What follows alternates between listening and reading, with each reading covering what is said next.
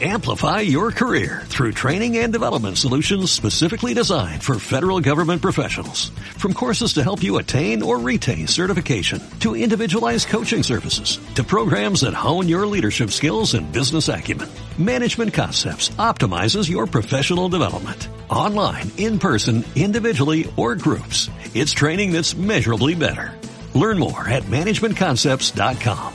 That's managementconcepts.com. La literatura es un arte que sabe profetizar aquel tiempo en que habrá enmudecido y enamorarse de la propia disolución. Un largo etcétera. El resto de la literatura. Bueno, aquí estamos, eh, en un largo etcétera, ya presentada formalmente la columna. Les voy a dar eh, paso también a mis compañeros, aquí a Bernardo y Marcelo, Marcelo y Bernardo. Bernie, ¿cómo andás? Bien, a vos te saludé todo el año segundo, hoy te voy a saludar primero, mirá qué lujo. Muy bien, Perry. ¿Cómo va? Gracias, qué Bien. honor. ¿Cómo estás vos? Estoy muy bien, yo estoy muy bien. Marcelo, ¿vos cómo estás? Contentísimo, te, te encontré hoy por porque estabas, estás deslumbrado con el libro del que vamos a hablar esta tarde. Me parece que. Pará, pará que ahora te cuento. Déjame saludar a Marcelo. ¿Cómo andas, Marce? Eh, ¿Bien? muy bien, exultante. También me gusta que los saludes primero Bernardo, así rompemos con el, el binarismo. El binerismo iba a decir, caramba. El binarismo que, bueno, si no, nos van a empezar a caer WhatsApps. Che, Eh, muy bien. A mí me parece que esta escritora se merece el Nobel. No solo el Nobel de Literatura, el de la Paz Me también. lo dijiste fuera de aire, no sabía si lo ibas a decir al aire también. Porque es tan buena que le daría dos Nobeles. Hacía rato que no leía una serie de cuentos. tan- Mirá que leímos, qué buena literatura me hicieron leer este año, eh, hemos leído. eh. Hoy me estaba jactancioso esta mañana digo, ¿Es una ironía eso, Per? no, no, no, para nada, para nada. Es absoluta verdad. Qué pedazo de libro acabo de leer. A ustedes le- ahora, rato ahora que- los dejo contra las cuerdas, porque ¿qué pueden decir? Para, para, para. Es Vamos- incómoda mi llegó- posición. Llegó fin de año, época Sí. de reproches. Hacía rato que veníamos insistiendo con este libro. Sí, De Echevarne. hay que Sí. decirlo. Desde Y- antes de y- mitad de año. Y con tu, con, viste, con, ah, vos que siempre me gastás y me, me, me catalogás de, de moderno, qué sé yo, con tu prejuicio, ¿no? Con tu prejuicio mainstream. Sí. Decían, ah, no, qué sé yo, no le daba mucha cabida. No me, traiga otro, no me traiga otro de esos libros a- que me haces leer, Bernardo. Pero hoy te toca aplaudir porque la verdad, así como te critico, déjame que te aplauda delante de toda la gente. La verdad que llegamos tarde, ¿no? Sexta edición de este libro ya. Sí, hoy también pensaba eso. Salió en 2017. Salió en 2017, a fines de 2017, y como leí, creo que en una nota que hace Walter Lescano en el Diario de la Nación, lo denomina un hit under. Me parece muy precisa, Ujú. muy justa esa, esa denominación. Pero sí, sexta edición por la editorial Tenemos las Máquinas. De todos modos, un, li- un libro que tiene dos años no, no es tampoco llegarle tan tarde, no es una absoluta novedad, pero No, estamos por- leyendo literatura contemporánea y este libro sin duda lo es y ahora se... Más por la fecha de la primera edición, Claro. digo, porque son seis ediciones Seis ya. publicadas, ¿no? Va, reimpresiones, ¿no? ¿Es un cierto y relativo éxito ese, muchachos? Le pregunto. Sí, sí, no sé de cuánto será cada eh, reimpresión. O, una- o tira cinco libros cada vez que reimprime. No. No, me imagino que deben ser ediciones de, de menos de menos de mil, pero supongamos que una editorial pequeña como eh, lo es, em, tenemos las máquinas entre 300 y 500 ejemplares, multipliquémonos por 6, da un número que debe ser más de mil. Bien. Soy muy malo con los números, no, 3000.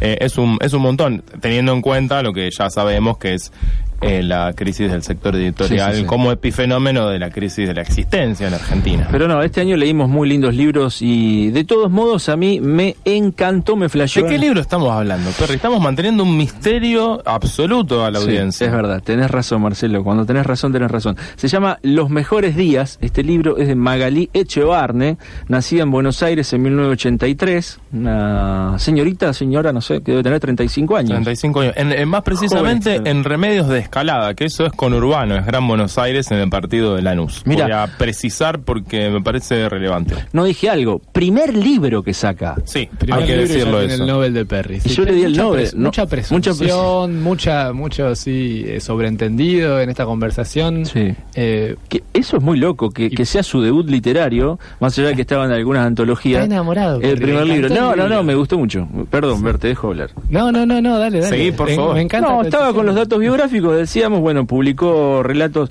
estudió letras en la UBA, tiene un buen laburo, muchacho, usted que son gente del mundo literario. Sí, sí, sí. Trabaja como editora en Penguin Random House.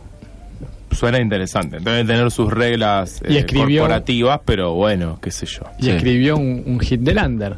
Y escribió un Hindelander, es verdad. Todavía no se vendió al sistema. Publicó relatos en revistas literarias y en las antologías de historia de mujeres infieles. En 2008 aparecen aquí en este, este libro también Los mejores días, alguna historia, algún cuento de mujeres infieles.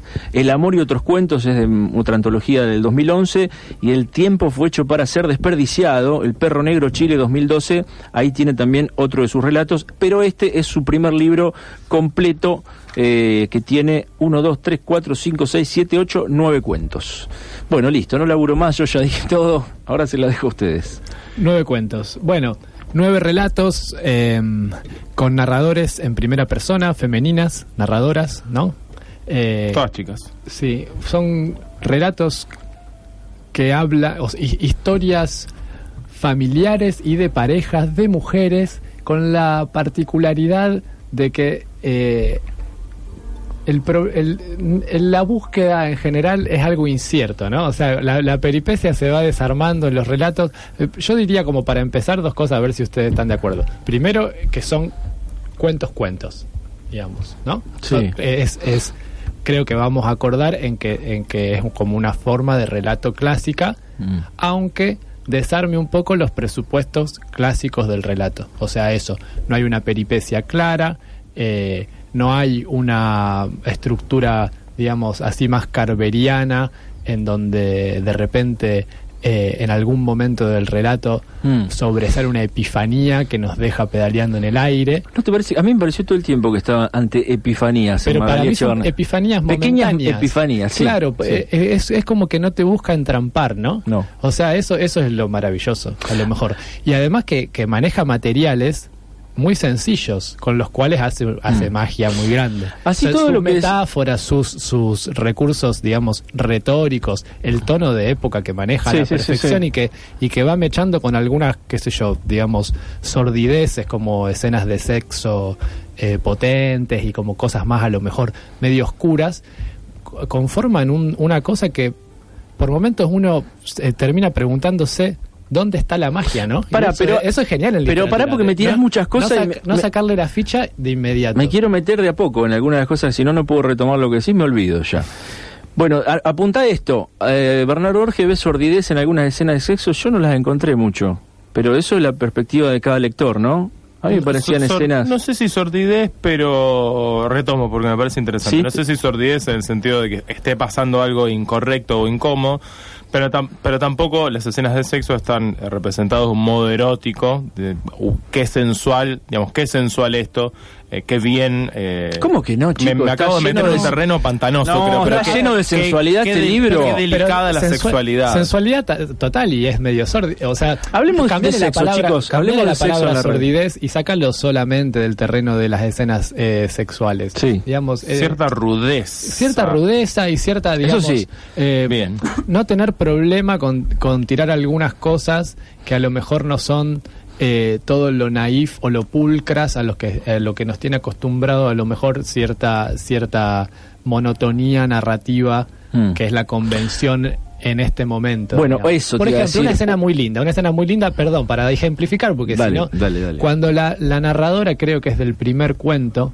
el que eh, un cuento que comienza hermoso el libro con diciendo que las mujeres de esta familia no tienen los hijos, se lo traen, se los traen de otro lugar y, eh, y la, la narradora eh, cuenta cuando su familia recibe a Francisco, un primo de ella. Sí.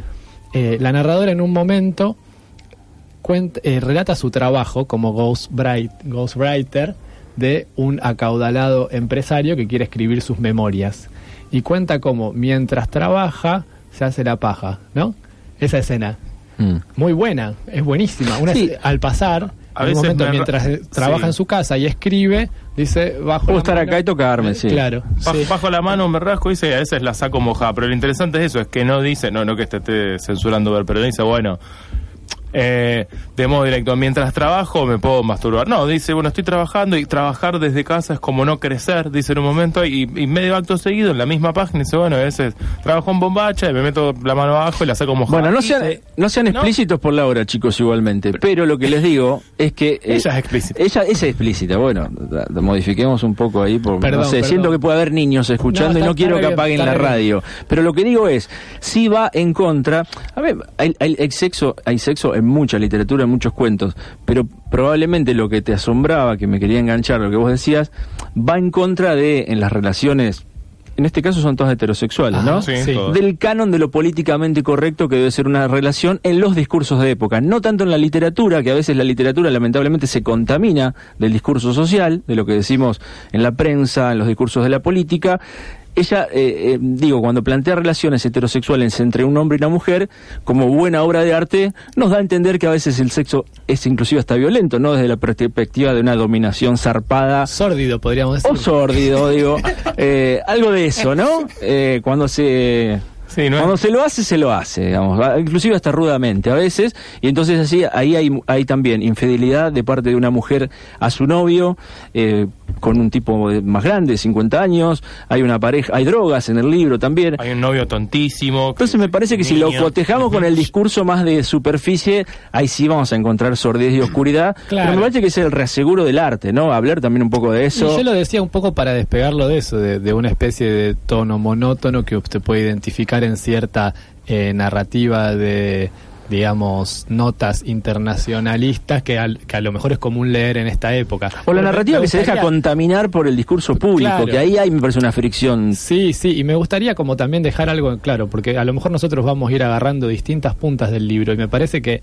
eh, medio deslizamos algo de que la magia del asunto está en que todos, hay, hay una serie eh, de materiales que a lo mejor eh, analizados, o sea, sacados de contextos, pueden parecer menores, Sí. pero cuando se unen con maestría, como lo hace Echevarne en este libro, dan como resultado algo genial. Por ejemplo, no sé, me acuerdo de, de metáforas que usa como que, que eh, cuando su familia eh, notó que a ella se le había caído su primito arriba de un rosal y se había lastimado, empezó a pensar que lo celaba y entonces empezaron a odiarla y a ella se le hizo imposible la relación familiar y Mm. sintió que estaba como nadando en brea a partir a, a pesar de no haber nadado en brea nunca. Es una metáfora convencional si querés esa, ¿no?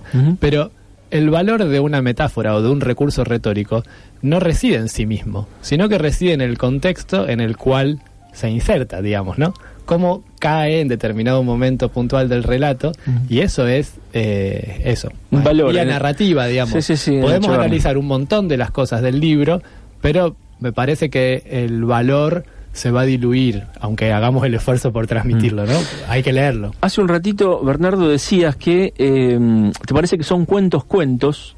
No, me hiciste pensar en mucha de la narrativa de esta época que estamos leyendo, que son narradores que a veces denominamos, no sé si bien o mal, como sueltos, que van hacia adelante.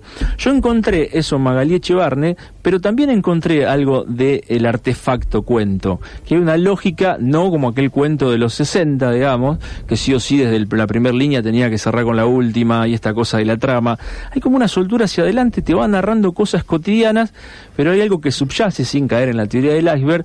Y, y veo como una cosita cerrada, ¿no? Un artefacto Sí. de cuento. ¿Cómo lo ven eso? Sí, sí, estoy, estoy de acuerdo, porque son eh, cuentos, son, cuen- son muy buenos cuentos y no solo cuentos como... No solo arranco a escribir y, y voy. Claro, y, Me voy, parece que voy hacia el final y, procuro que todos los elementos, todos los episodios del cuento tengan un cierre o una proyección, digamos, que cumplan alguna función, que es un poco la- lo, lo que se llama, bueno, la nueva narrativa, la nueva cuentística argentina o latinoamericana que a veces mm, peca de cierta monotonía, digamos, esos cuentos que son de capítulos autoconclusivos de series de Netflix, donde los personajes hablan todos iguales, son todos planos, y lo que se pone eh, en primer plano, valga la redundancia, es la- el, el argumento, digamos. Acá también el argumento, la, la peripecia, lo que le ocurre a los personajes, tiene un valor, pero también lo que está construido alrededor también es más que interesante. Eh, no sé si hay o no una, una epifanía, eso era también un- una especie de regla del juego del cuento, ¿no? Bueno, que revelase eh, algo del destino de los personajes hasta el final. Acá lo que me parece en, varios cuentos, hay uno, por ejemplo, que creo que es el que más me gustó, que se llama eh, Jinete Inexperto, donde se narran eh, las, las aventuras, digamos, de unas chicas de clase media que tienen un romance, una en particular. Qué palabra antigua, romance. Sí. Bueno, se ponen pareja, no sé, no sé cómo se dice. En Sí, fin, con un chico de, con un chico de, de clase alta, pero lo que me lo que me atrae mucho del funcionamiento de estos cuentos es que si bien hay un secreto, una epifanía, es como si esta sería la diferencia. Un- algunos relatos llegan a revelar la epifanía. Te dicen, bueno, el secreto era este. Acá, algunos cuentos de Echevarne parecen decir, bueno, en este relato hay un secreto. Y se cortan ahí. Uno no sabe, no, no, se, no se termina. Son un por tema los finales. Son un tema los finales. Es como si el relato dijera, bueno, fíjate que acá hay un secreto, pero no te dice cuál es. Me Pero el secreto me parece que también está desde las primeras líneas. Sí, no pero es que el se final te devela. deja sin revelar el secreto. Es que yo en ese que- cuarto que no podés abrir hay un secreto y no podés acceder. Sí, y parte, y parte también de que uno no termine identificando del todo cuál es el secreto, es que parece que lo dice todo también. ¿no? También, Como sí. que no se esfuerza en... En guardarse en algo. guar- eh, claro, en hacer Sí. notar que se está guardando un secreto. Tal cual. Eh, y ahí hay también como otra de las claves. Después Bueno. seguimos con esto del, del, digamos, género cuento que tirabas, Perry, que eh, es interesante. Sí, sí, hay muchas puntas ahí sobre Porque la hay, mesa. hay una cosa de la primera persona también, constante, que un poco desestabiliza, eh, nada, una, el, el, qué sé yo, ese, el límite entre lo autobiográfico y lo ficcional, digamos. También Bien. podemos hablar de eso. Vamos a escuchar una canción y seguimos con los mejores días de Magalí Echevarne en la columna de literatura del día de hoy. Aquí los dejo con Flopa. Esto se llama Huecos. Huecos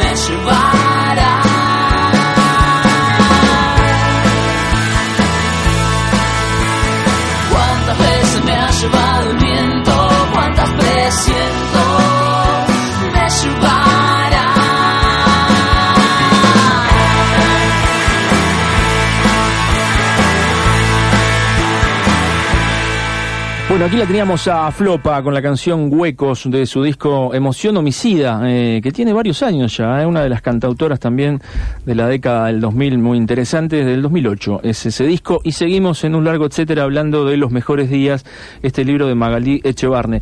Les compartimos un fragmento, eh, de- bueno, primero leo y después les comento qué decíamos de agarrar cualquier página y leer a Magalí Echevarne, que no revela mucho, ¿no? Porque, porque te, te, te lleva tanto que no es que en cada página vas a encontrar una revelación. Hay un tono general del libro que es muy interesante. Ahora lo vamos a ampliar un poco más.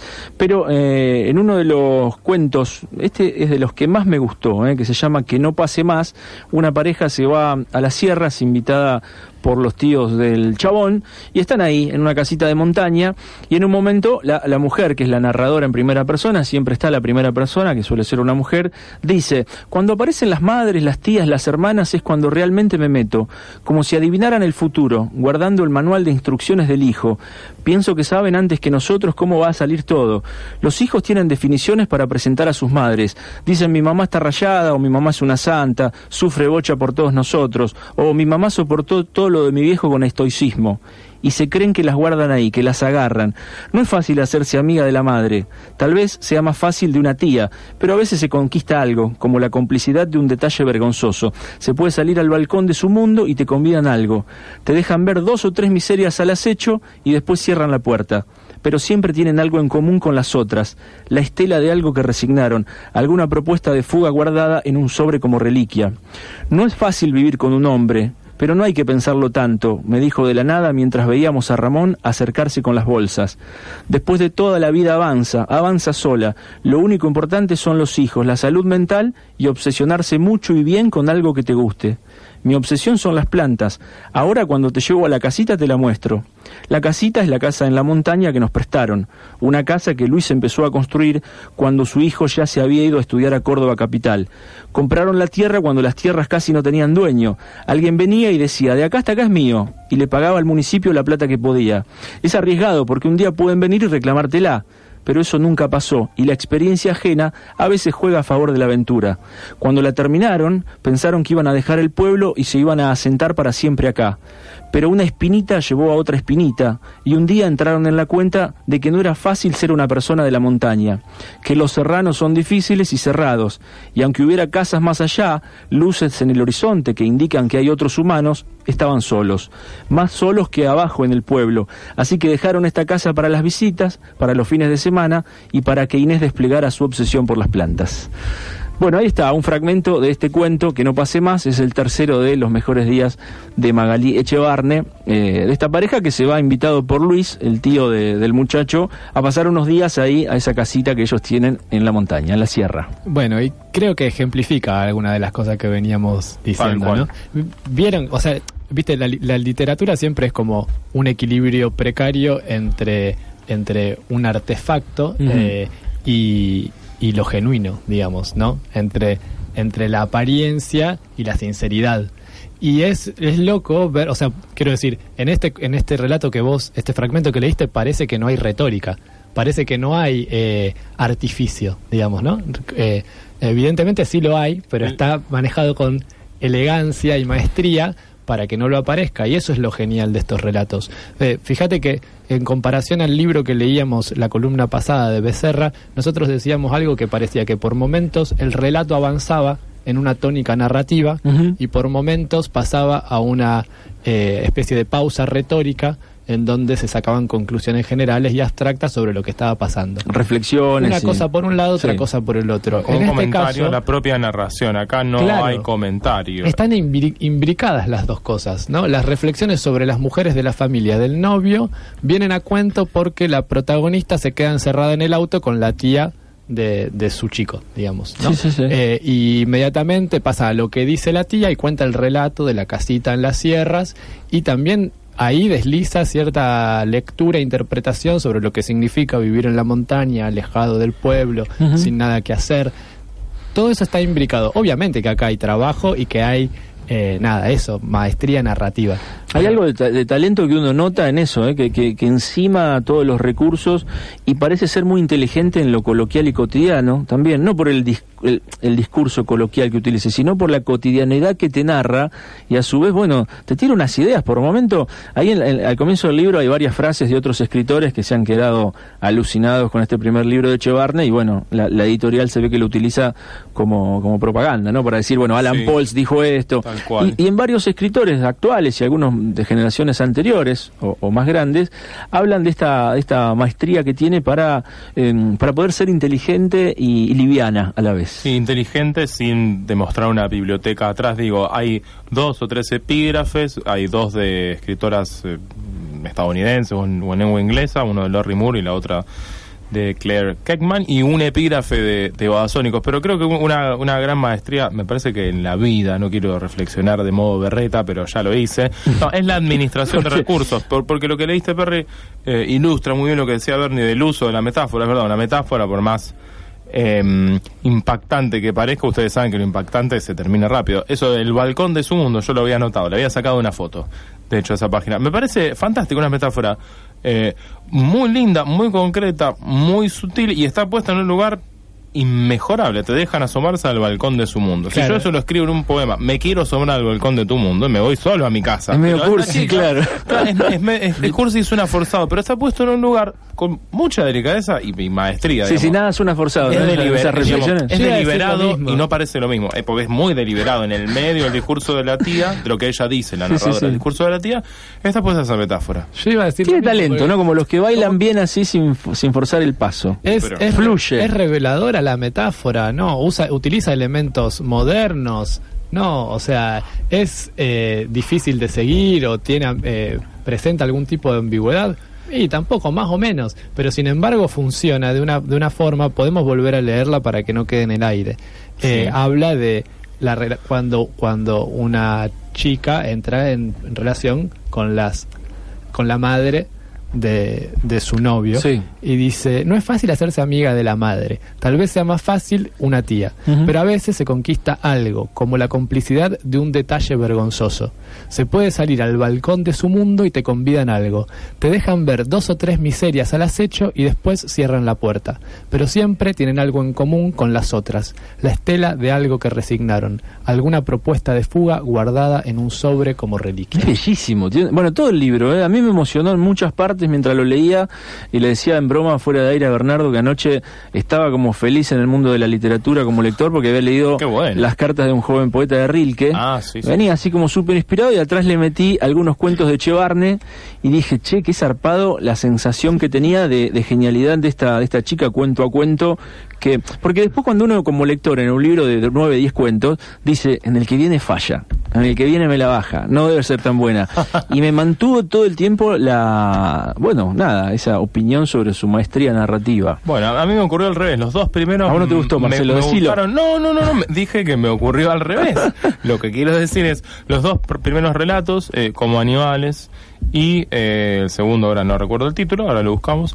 Me gustaron moderadamente. Me, me pareció que mm, estaba frente a un libro que ya había leído, frente a un Ah, que yo pero había eso leído. dice, te echa por tierra todo lo que acabamos No, de no, decir no, hasta no, ahora. con los dos primeros cuentos, digamos, las dos primeras personas, eh, hablando sobre, primeras personas, digo, ¿no? A modo de, de diario íntimo, entre comillas, hablando sobre la familia, recuerdo de los ¿Qué- 90. ¿Qué te pasó? Que, que era recurrente, digamos, Claro, en los la dos literatura, primeros ya lo habías leído. me parecieron que de un libro que ya había leído, de un tono que ya había leído. Después, al y yo esperaba, digo, bueno, los próximos van a ser iguales. Y eh, me hizo cambiar de Mira. opinión a medida que fui leyendo el libro. Hay algunos, como el que mencioné antes, eh, Jinete Inexperto, que eh, de vuelta toman esta maestría que decías vos, Perry, para narrar eh, cierta clase media alta, muy porteña, muy bonaerense. Sí, eso de, sí. de una manera, de una manera extrañísima, como entre el horror y, la fascinación. Eh, se van afinando algunos cuentos. Capitán, que es el último, donde reaparece Ramón, que es este novio eh, medio drogadicto, medio ni medio niño bobo, que aparece en, en Que no pase más, el cuento que leyeron recién. Bueno, me, me pasó lo mismo. Em, entré con desconfianza y salí Te fuiste mejor. cambiado para siempre. Vos. como la canción de Lou Reed. Hay algo como de la, eh, no sé, como del, por, por lo menos ocultar las pretensiones, ¿no? Sí. No, no, no suenan a relatos pretenciosos. De, hecho, eh, sin duda tienen un componente, digamos, político de época Sí. eh, y hay una, una, eh, digamos, un- un- los relatos giran en torno a, a la- a una esencia de mundo familiar y femenino, todos ellos. De hecho, también hay, digamos, una caracterización del, del varón de una forma medio brutal en muchos de los relatos. Decías Hay- eso en, el- en la preproducción del programa. ¿Por qué te pareció eso? Que los varones son, aparecen medios tontos o medios brutales en los cuentos. Me pareció que es la tónica que domina a los personajes masculinos. El pa- lo- el- los padres de familia en general son eh, o tipos venidos a menos o que no dan la talla de su de lo que pretenden. Te ¿no? lo pregunto porque a mí me llamó, a- me llamó la atención que- y medio que pensé distinto. Por eso te lo subrayo y te lo pregunto acá al aire. A mí me parece como que quedan a mitad de camino. Francisco, que es el primo de ella, el carnicero, Sí. este chico adoptado, Ujú. se- el del primer relato, o sea, a lo mejor se recorta de ese panorama general. De hecho, hay una frase de ese cuento que dice, fue la primera vez que vi que un hombre podía ser eh, algo más de lo que era un Mm. hombre, una cosa así. Está bien. Que podía ser distinto, porque es un, un- un chico con el que ella de niña se llevaba muy Y que bien. tiene sensibilidad, Es sensible, tal Sí. cual. Pero en general, la tónica que domina, por ejemplo, me acuerdo de una escena del padre de familia que se acaba de quedar sin trabajo y van manejando las sierras de Sí, Córdoba. aparece más de una Y, vez ese claro, personaje paterno. El, el personaje paterno, que es como un, una- un, un padre de familia, eso, que no da la talla y que quiere ser el centro de la atención Ujú. y llevar, a, eh, llevar adelante la familia y en realidad no lo hace y que está señalando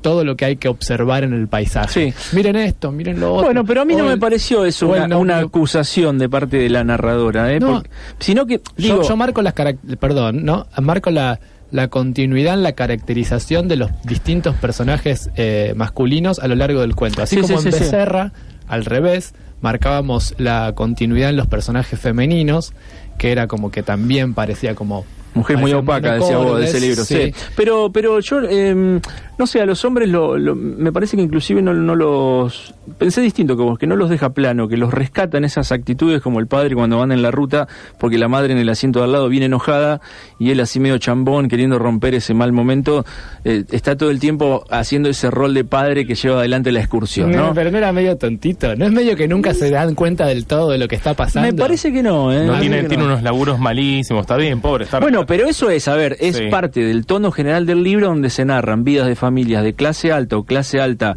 golpeada, de hombres que en los 90 pierden el laburo pero no quieren resignar su, su vida Sí. de vacaciones o, O no- o no- o a lo ah, sumo claro. bajan el nivel del destino al que viajan. Claro, Eh, está bien. y está esa brutalidad soterrada de ese libro donde van a las sierras, alquilan una casa y van todos los amigos de, de los hijos del matrimonio y se aparecen un día en el jardín y le rompen todo el jardín a la señora que les alquila con sus motos. Ahí también hay unas tensiones muy ¿Viste? lindas en unos, ese cuento. Unos pibes que son unos motoqueros, que, hace- que son un bardo. que son de Buenos Aires y van a hacer bardo acá al interior, digamos. Claro, y el, y el propio Ramón, que es este novio que reaparece en un par de relatos, es como dueño de una energía que no domina, ¿no? Hay como una concentración energética ahí interesante. Porque mi- toma mister- droga, Bernardo. Misteriosa. Debe ser que no domina En- la energía. Entre otras cosas, seguramente. Claro, no, pero sí. la droga es un problema no en nos libro. quedemos con el síntoma para... No, no, ya sé, pero la, la- la droga está tematizada como un peligro. la expansión como, energética. como un problema, digo, eh, en las deviene- relaciones. Sí, deviene en el consumo. Sí, Ese- es un problema, Sí. pero, pero a la vez tampoco está, digamos, no está... No hay reflexión sobre el problema, sino que está presente. No, quiero decir, no está demonizado tampoco. No, no, no. O sea, está, es como una cosa más de la que está. No es Mirol, ¿no? Eh, no, Claro, no, no, no digamos ese novio. Ese personaje, por, mm, por más que, que sí, en parte de acuerdo con esta presentación de los personajes masculinos, salvo Francisco, eh, ese personaje en particular, Ramón, con esta dosis eh, extra de energía, eh, está muy bien logrado, es menos estereotipado, por lo menos a mí me hace acordar a dos o tres conocidos, no voy a decir, está buenísimo cuando la literatura... A, Ra- a Ramón lo ama Claro. ella, lo trata de genio Claro, lo ama, cuando pero, les- pero a la vez es, es, un idiota, es un, es un hombre Claro. niño, digamos, es, es, es despreciable la, si Pero lo ama. la relación que tienen, es despreciable porque Bueno, era un niño. Y lo ama de forma distinta como él la ama. a Claro, ella.